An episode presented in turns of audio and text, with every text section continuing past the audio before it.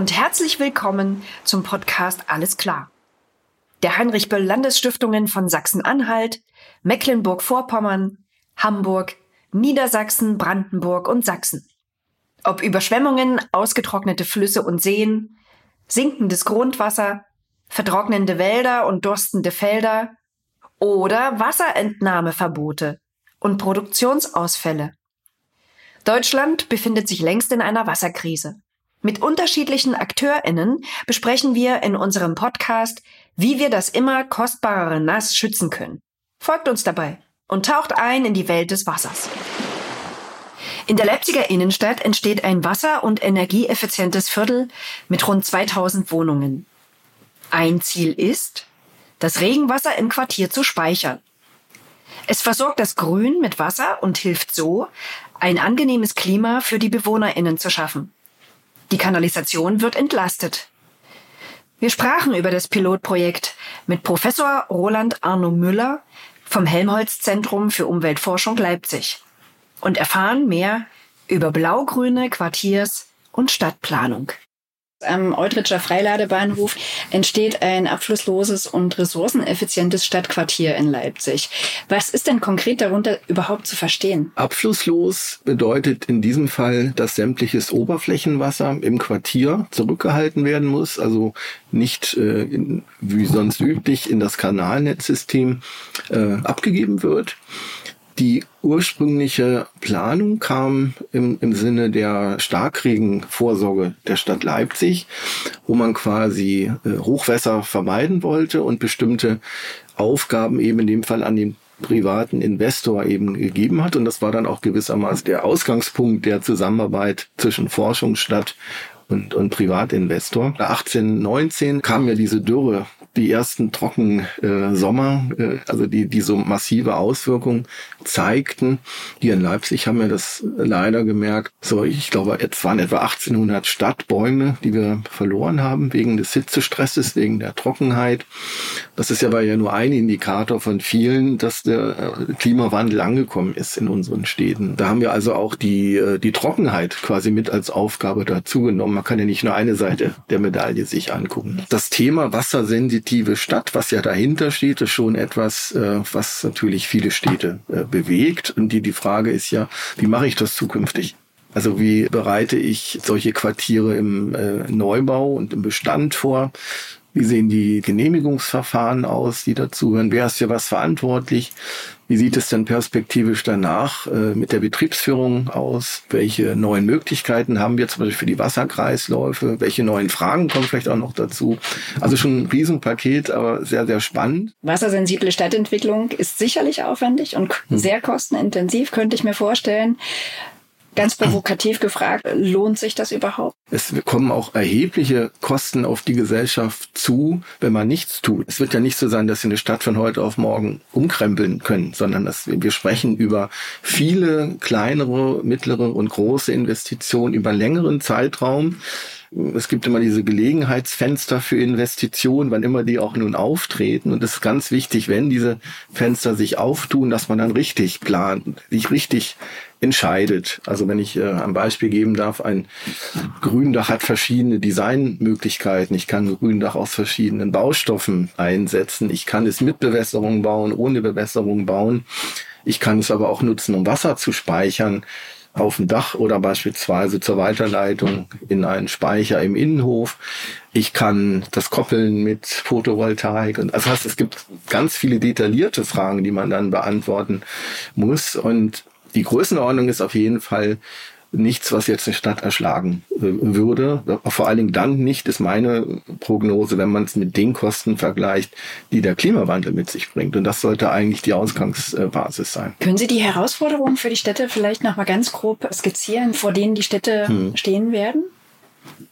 Ja, es sind Herausforderungen und, und Chancen aber auch. Fangen wir mit dem Positiven an. Die Chancen sind ja die, dass wir 80 Prozent der Menschen, 70, 80 Prozent der Menschen die nächsten Jahrzehnten in den Städten leben werden. Das heißt, wenn es gelingt, dort Maßnahmen, zum Beispiel auch Energieeinsparungen umzusetzen, dann haben wir einen unglaublichen Wirkungsgrad. Was, äh, wenn ich jetzt quasi in die, die Stadtplanung hineinschaue, dann ist die Aufgabe jetzt natürlich erstmal sehr, sehr groß. Ne? Man muss sich auf die äh, Klimaveränderung einstellen.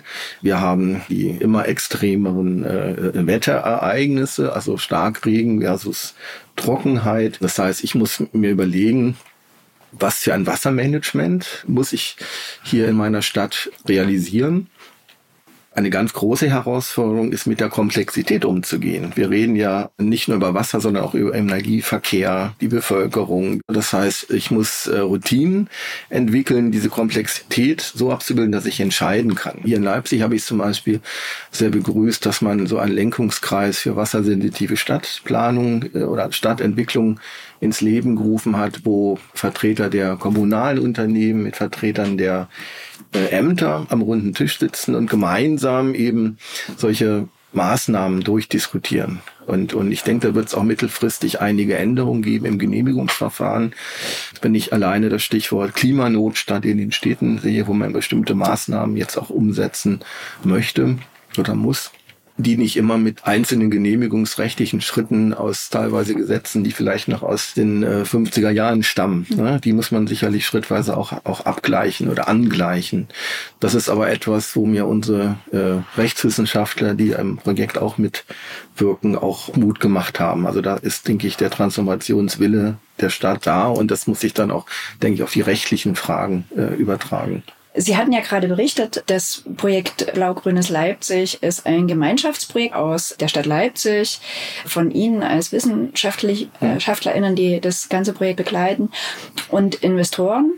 Das klingt nach sehr viel Abstimmungsbedarf, mhm. sehr vielen Runden, äh, sehr großem Aufwand. Was mich jetzt interessieren würde, ist, wo gab es die Initialzündung zu diesem Projekt? Wer hat die gesetzt? Und wie läuft sowas im Projektverlauf weiter? Vorangegangen war mal ein Gespräch mit der Geschäftsführung von den Wasserwerken und der Amtsleiterin unseres Umweltamtes und dem UFZ, wo wir über über anstehende Aufgaben, Probleme, die wir lösen müssen, diskutiert haben. Und damals war die Perspektive Starkregenvorsorge. In dieser Zeit sind auch die Gespräche um dieses Quartier 416 so langsam ins Leben gerufen worden. Was uns sehr geholfen hat, war, dass wir das Ganze über ein Projekt äh, des BMBF, also unseres Forschungsministeriums, anteilig finanziert bekommen haben. Das Ganze war auch so im Design, Wissenschaft, Stadt und Investor, KMUs quasi von Anfang an gewollt. Und das hat natürlich auch sehr geholfen, dass sich die entsprechenden Verantwortlichen regelmäßig getroffen haben. Wir haben versucht, das strategisch zu planen. Und zwar hatten wir, wir nennen das Co-Design in der Wissenschaft. Das heißt, wir haben eine Struktur ins Leben gerufen, wo zu den verschiedenen Themen die wissenschaftlichen Partner Beiträge geleistet haben. Also Wasser, Energie, Steuerung, rechtliche Fragen, ökonomische Fragen. Diese Ergebnisse aus den einzelnen Paketen wurden in unterschiedlichen Abständen der Entscheiderseite vorgestellt. Und die Entscheiderseite besteht eben aus den Amtsleitern, aus einer Vertreterin des äh, Stadtrates, Bürgervertreter und den kommunalen Unternehmen, die ja die großen Investitionen machen, wenn sie nicht privat sind. Wir haben uns immer gefreut, dass uns die, die Planer des Investors zum Beispiel regelmäßig mit zu den Planungsgesprächen mit eingeladen haben, was ja nicht selbstverständlich ist. Und dort war es natürlich auch wichtig und interessant, bestimmte Aspekte dieser blau-grünen Planungsperspektive mit reinzubringen. Und was auch sehr wichtig war, ist, dass es einen Projektbeirat gibt, wo eben die eben schon benannten Amtsleiter und Geschäftsführer der kommunalen Unternehmen oder Wasserwerke in dem Fall, beziehungsweise des UFZ äh, vertreten sind und Stadtratvertreter, wo wir die Roadmap für die nächsten Jahre mit, mit diskutieren können. Und das ist vielleicht noch ein wichtiger Punkt. Es geht ja nicht nur um das Quartier 416. Wir müssen sicherlich auch das Ganze, und das soll die nächste Projektphase dann auch bringen, in den Bestand übertragen. Da werden wir mit einem neuen Art von Investor zusammenarbeiten. Das sind in dem Fall aber die, die, die Leipziger Wohnungsbaugesellschaften, die für, für so vergleichsweise kurze Projektlaufzeiten natürlich sehr interessant sind, weil sie ja auch einen Planungshorizont haben, wann welches Haus wie saniert wird und die natürlich auch von den Erkenntnissen profitieren wollen. Die Bürger werden ja davon profitieren, wenn es gelingt, so einen wassersensitiven Wohnblock zu haben, wenn ich mal so nennen darf, oder einen klimaangepassten Wohnblock haben. Das kann man sich ja im Idealfall so vorstellen, dass wir einen, einen bewässerten, äh, ganzjährig funktionierenden Innenhof haben, der kühlt, der auch Schatten spendet. Die blau-grünen Infrastrukturen können auch durchaus dazu beitragen, Energie einzusparen. Wenn man jetzt irgendwie am Reißbrett ein Quartier zaubert, dann bekommt man das sicherlich alles gesteuert. Mhm. Aber gerade bei be äh, bestehenden Quartieren wird es natürlich dann schwierig. Können Sie da schon konkreter werden oder naja, ist es noch zu früh?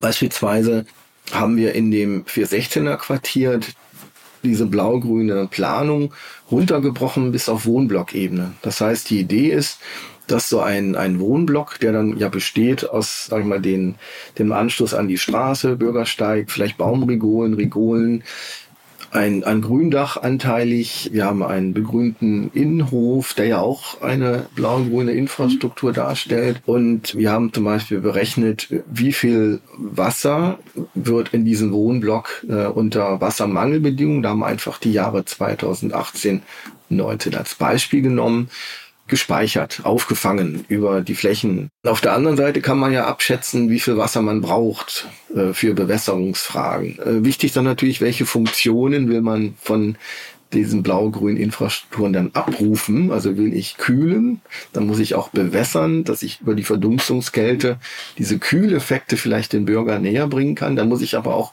Wasser dafür in meine Bilanz berücksichtigen. Aber was ich sagen wollte, wir haben dann ja so ein ein Wohnblock als Modul. Und wenn ich mit so einem geschlossenen Wasserkreislauf dann in den Bestand gehe, kann ich zumindest anteilig Eigenschaften dieses blau-grünen Wohnblocks auch in den Bestand übertragen.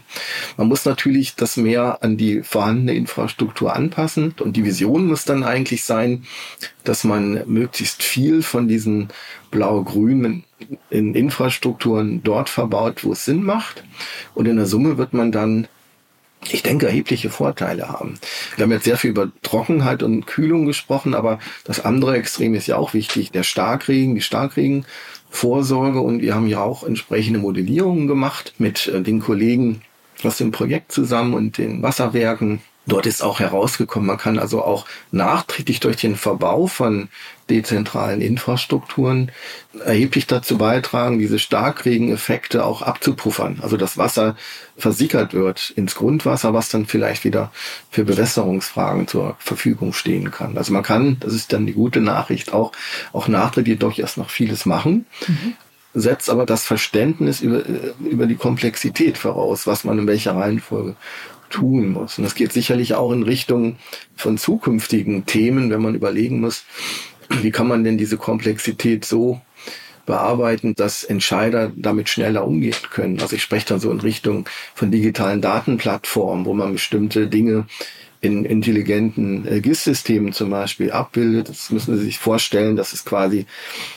Ausschnitte der Stadt sind, wo wir wissen, wenn Starkregen kommt, gibt es hier Überschwemmungen. Die nächste Ebene wäre zum Beispiel die Aussage, wo beispielsweise besonders viel Hitze zu erwarten ist äh, wegen Verdichtungsmaßnahmen. Also man kann dort 10, 20, 30, 40 verschiedene äh, Schichten eben aufeinander legen und kriegt dann da mal eine sehr gute Übersicht, was dort in meinem Quartier so alles passiert und kann dann meine Entscheidung eigentlich auch äh, vielleicht besser begründen, was vielleicht in den nächsten zehn Jahren noch kommen wird und muss sind dann so, so digitale Zwillinge, wo ich dann so eine Stadt idealerweise ganz, ganz abbilden kann, wo ich dann eine Frage stellen kann, wie, wie viel Wasser braucht denn meine Stadt im Jahr 2030 eigentlich? Was einfach klingt, aber sehr, sehr komplex zu beantworten ist, weil da geht dann die Klimamodellierung rein, die Wetterereignisse, aber auch die, die Bedarfe, die Bürgerentwicklung, äh, die Ziele der Stadt und so weiter. Sie sind ja quasi die PartnerInnen aus der Wissenschaft, die wahrscheinlich ganz viel davon übernehmen für das Projekt, über das wir jetzt gerade sprechen.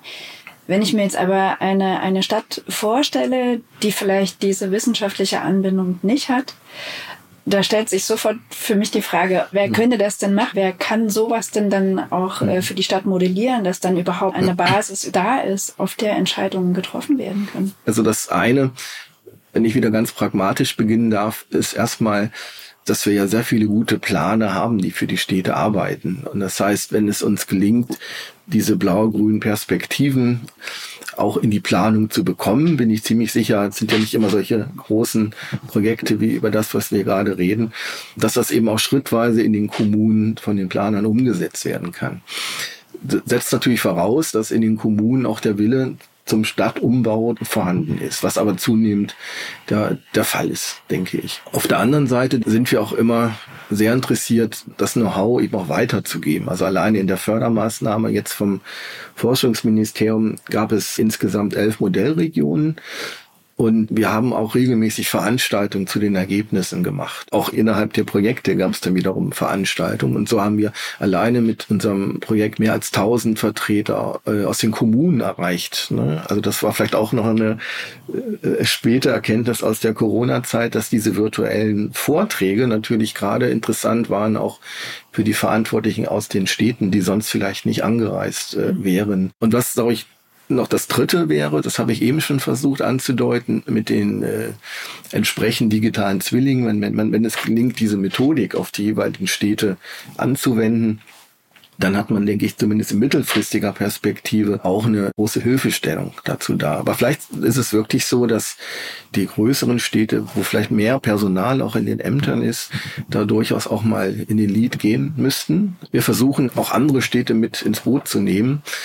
Aber ich glaube, man braucht Prototypen, durchexerzierte Genehmigungsverfahren und auch idealerweise dann das fertige Ergebnis, wo man sieht, es funktioniert und es ist jetzt eigentlich gar nicht so schwierig, das zu machen. Ne? Darum, darum geht's ja eigentlich dann.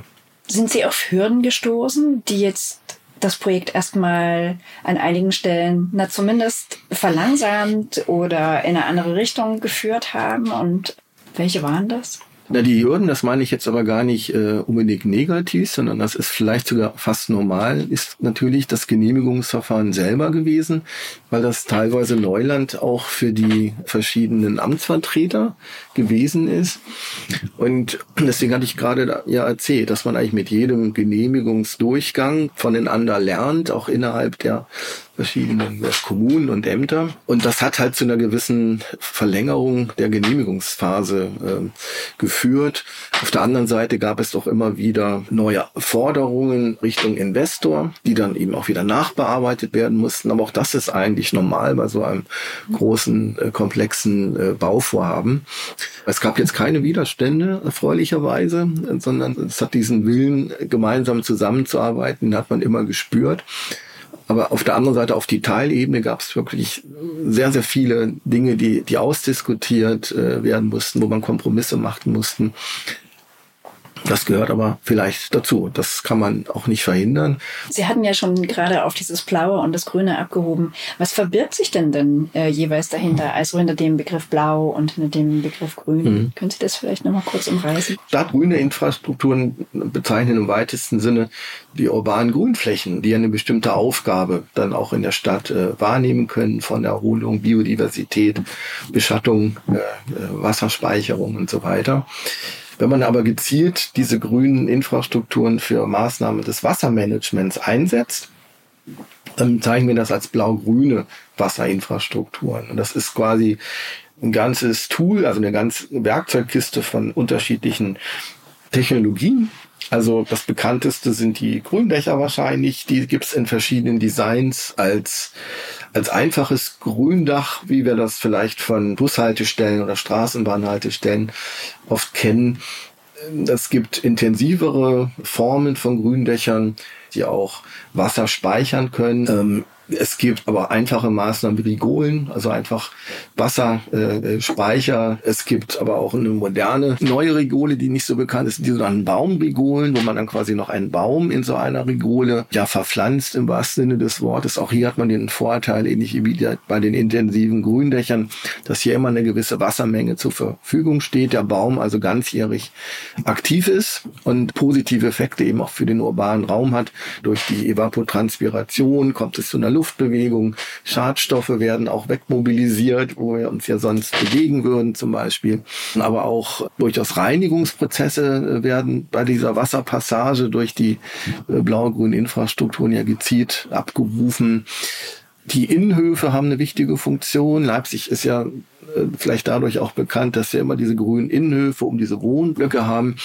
So ein Innenhof kann man ja auch äh, wassersensitiv, klimaresilient weiterentwickeln, indem man die richtige Bepflanzung, die richtige Beschattung zum Beispiel wählt und hat dann auch mehrere direkt abrufbare Funktionen. Also die Kühlung, äh, auch hier hat man Luftbewegung, die Biodiversität, äh, für die Bürger ein angenehmes Umfeld, aber auch als Wasserspeicher. Ne? Der Innenhof kann ja auch erhebliche Wassermengen quasi speichern und es direkt ins Grundwasser zum Beispiel weiterleiten oder eben in, in Zwischenspeichern, in technischen Speichern hinterlassen. Und das ist dann wieder die Ebene, die ich eben ansprach, die Planer, die, die damit sehr gut umgehen können. Das ist ja kein, kein Neuland, was man so jetzt infrastrukturell alles machen kann, aber die Art, wie das Wassermanagement dann erfolgt, das ist eigentlich dann noch die Herausforderung, wo die Zusammenarbeitsebene auch immer wieder gesucht werden muss. Ja, also Blau-Grün ist letztendlich ein Maßnahmetool von mehreren durchaus vergleichsweise kleinen Infrastrukturen, die gezielt äh, eingesetzt werden müssen und können. Gab es etwas, was Sie aus dem bisherigen Projektverlauf besonders erinnern oder mitgenommen haben? Also ein interessantes Format, das ist das sogenannte Format des Bürgerforums. Das haben die Privatinvestoren mit der Stadt mal eingeführt. Also in dem, diesem Bürgerforum werden regelmäßig ja, Bürger eingeladen, sind Vertreter, Vertreterinnen des Stadtrates äh, dabei. Wir haben bestimmten Abständen, das sind, ich denke mal, alle sechs bis zwölf Monate gab es diese Bürgerforen. Was ich gelernt habe, man, man kann und man muss den Bürgern näher bringen, dass das natürlich Vorteile auch mit sich bringen kann. So eine, eine wassersensitive Stadt hebt ja auch die Lebensqualität an. Eine große neue Initiative wird sicherlich auch sein, den Begriff der Schwammstadt äh, auszuweiten auf die thermische Schwammstadt. Man kann also auch die Stadt von ihren Oberflächen her durchaus aktivieren. Also Wärme speichern, Kälte speichern. So eine ganz faszinierende Möglichkeit, die wir hier auch mit Kollegen aus Kiel zunehmend diskutieren und vielleicht auch in Pilotstrukturen mal umgesetzt werden. Weil Sie gerade meinten, man müsse dann den BürgerInnen erklären, dass das auch Vorteile für sie hat. Kommen da Vorbehalte? Also ich selber habe zwei dieser Bürgerforen besucht und, und Fragen, die mir da gestellt worden waren, typischerweise, wie das mit den Mietpreisen zum Beispiel ist und den Anteil Sozialwohnung. Solche Fragen äh, kommen dann immer. Wo die Stadt auch mit dem Investor im, im engen Austausch ist, da sind auch äh, Forderungen oder Wünsche hin und her ausgetauscht worden, äh, wo das auch, denke ich, anteilig gut berücksichtigt wurde. Interessant wird es dann natürlich nochmal, wenn die zukünftigen Mieter und Käufer dann vielleicht mal da sind, die dann direkten Bezug zu dem haben, was wir dort äh, dann äh, implementieren werden. Grundsätzlich ist es ja ein wichtiger Punkt, dass überall bezahlbarer Wohnraum entsteht. Und keine Viertel nur für diejenigen, die es sich eben leisten können, in einem angenehmeren Wohnumfeld zu leben und dann eben andere an Randsituationen verdrängt werden, ne? wo es vielleicht die Platte gibt, die sonnenbestrahlt ist, wo die Menschen unter der Hitze leiden da kann man durchaus die BürgerInnen verstehen, dass sie sich Sorgen machen. Es, es war ja nicht so, dass das, dass man da keine Antworten geben kann. Also aus Sicht der, des Forschungsvorhabens, wenn ich mal so beginnen darf, war es ja erstmal wichtig zu demonstrieren, was technisch möglich ist, dass man die Wirkung der Technologien beschreibt, dass man sie modelliert, dass man Szenarien entwickelt, dass man die mit den Ämtern diskutiert, mit den Planern diskutiert, dass man dem Stadtrat eine Entscheidungsvorlage in, in, gemeinsam vorliegen kann. Meine Perspektive ist gar nicht so sehr, das ist ein Luxusquartier, sondern das ist eher ein modellhaftes erstes blau-grünes Quartier, äh, das erstmal gezeigt hat, dass es grundsätzlich geht. Und die Aufgabe muss es jetzt sein, dass man dann im Bestand eben wieder prüft, was davon gemacht werden muss oder was vielleicht gemacht werden kann. Ich habe gesehen, eine Ihrer Forschungsfragen ist, ob die aktuellen gesetzlichen und politischen Rahmenbedingungen weiterentwickelt werden müssen, um Kommunen und Investoren wassersensibles Bauen zu ermöglichen. Beziehungsweise sie hm. überhaupt erstmal zu animieren, hm. dies zu tun. Gibt es da schon Antworten? Ja, also wir haben ein Teilprojekt, was sich genau mit diesen Fragen äh, beschäftigt. Ich glaube, die grundsätzliche Antwort war die, dass der rechtliche Rahmen auf jeden Fall dafür da ist, diese urbane Transformation zu machen. Es gibt an vielen Stellen Möglichkeiten, Stichwort Genehmigungsverfahren, manche Dinge sicherlich zu beschleunigen. Es gibt manche Bereiche, wo man sicherlich dann auf kommunaler Ebene in die Diskussion treten muss. Beispielsweise darf ich das Grundwasser für Bewässerungsfragen nutzen oder nicht äh, wobei meines Wissens da auch rechtlich nichts dagegen spricht, aber es gibt eine gewisse Unsicherheit vielleicht auch, wenn man so etwas bewertet oder genehmigt, äh, wo klare Vorgaben eben sein müssen. Ich hatte auch Gelegenheit, neulich mal mit mehreren Wohnungsbaugesellschaften zu diskutieren. Man hat auch dort durchaus diesen Transformationswillen. In, in den Diskussionen hatte ich das sehr deutlich mitbekommen. Was man sich aber von den Städten und den rechtlichen Rahmenbedingungen erhofft, sind klare Vorgaben, worauf ich mich einstellen muss, zum Beispiel in den nächsten 20, 30 Jahren, soweit man das eben vorhersagen kann. man überlegt, an welcher Stelle muss ich als Investor reagieren oder wo kann ich reagieren. Was man jetzt machen muss, ist wirklich den Klimawandel ernst zu nehmen und, und nicht immer vor sich herzuschieben, glaube ich. Und damit sollte man so schnell wie möglich beginnen. Die Städte funktionieren ja aber eigentlich auch nur mit den BürgerInnen. Können die bewusst etwas machen, um das Ganze zu befördern. Man sieht es im, im kleinen Bereichen, wenn Bürger, Bürgerinnen dazu beitragen, Bäume vor der Haustür zu bewässern, damit die Straßen grün bleiben. Also man merkt, glaube ich, auch die Vorteile, wenn man sowas hat, wenn, wenn man eine begrünte Stadt hat und die auch grün bleibt. Man kann natürlich auch über sein Wahlverhalten natürlich die Programme entsprechend unterstützen. Aber ich glaube auch, der Wille zum Klimaschutz ist ja bei vielen Parteien da. Und was wichtig ist, ist, dass jetzt vielleicht auch über Bürgernachfragen der eingefordert wird. Denn das ist ja nicht die Frage, ob der Klimawandel kommt. Und wenn Städte nicht reagieren, sollten Bürger auch mal aktiv nachfragen. Dies war eine Folge des Podcasts Alles klar, der Heinrich Böll Landesstiftungen von Sachsen-Anhalt, Mecklenburg-Vorpommern, Hamburg, Niedersachsen, Brandenburg und Sachsen. Vielen Dank für euer Interesse. Ihr habt noch Fragen rund ums Wasser? Vielleicht findet unsere Ausstellung Alles im Fluss, wie die Klimakrise zur Wasserkrise wird, schon Antworten. Gern klären wir noch offene Fragen, auch in einem unserer nächsten Podcasts, beziehungsweise auf einer Veranstaltung. Fragt gern nach bei uns.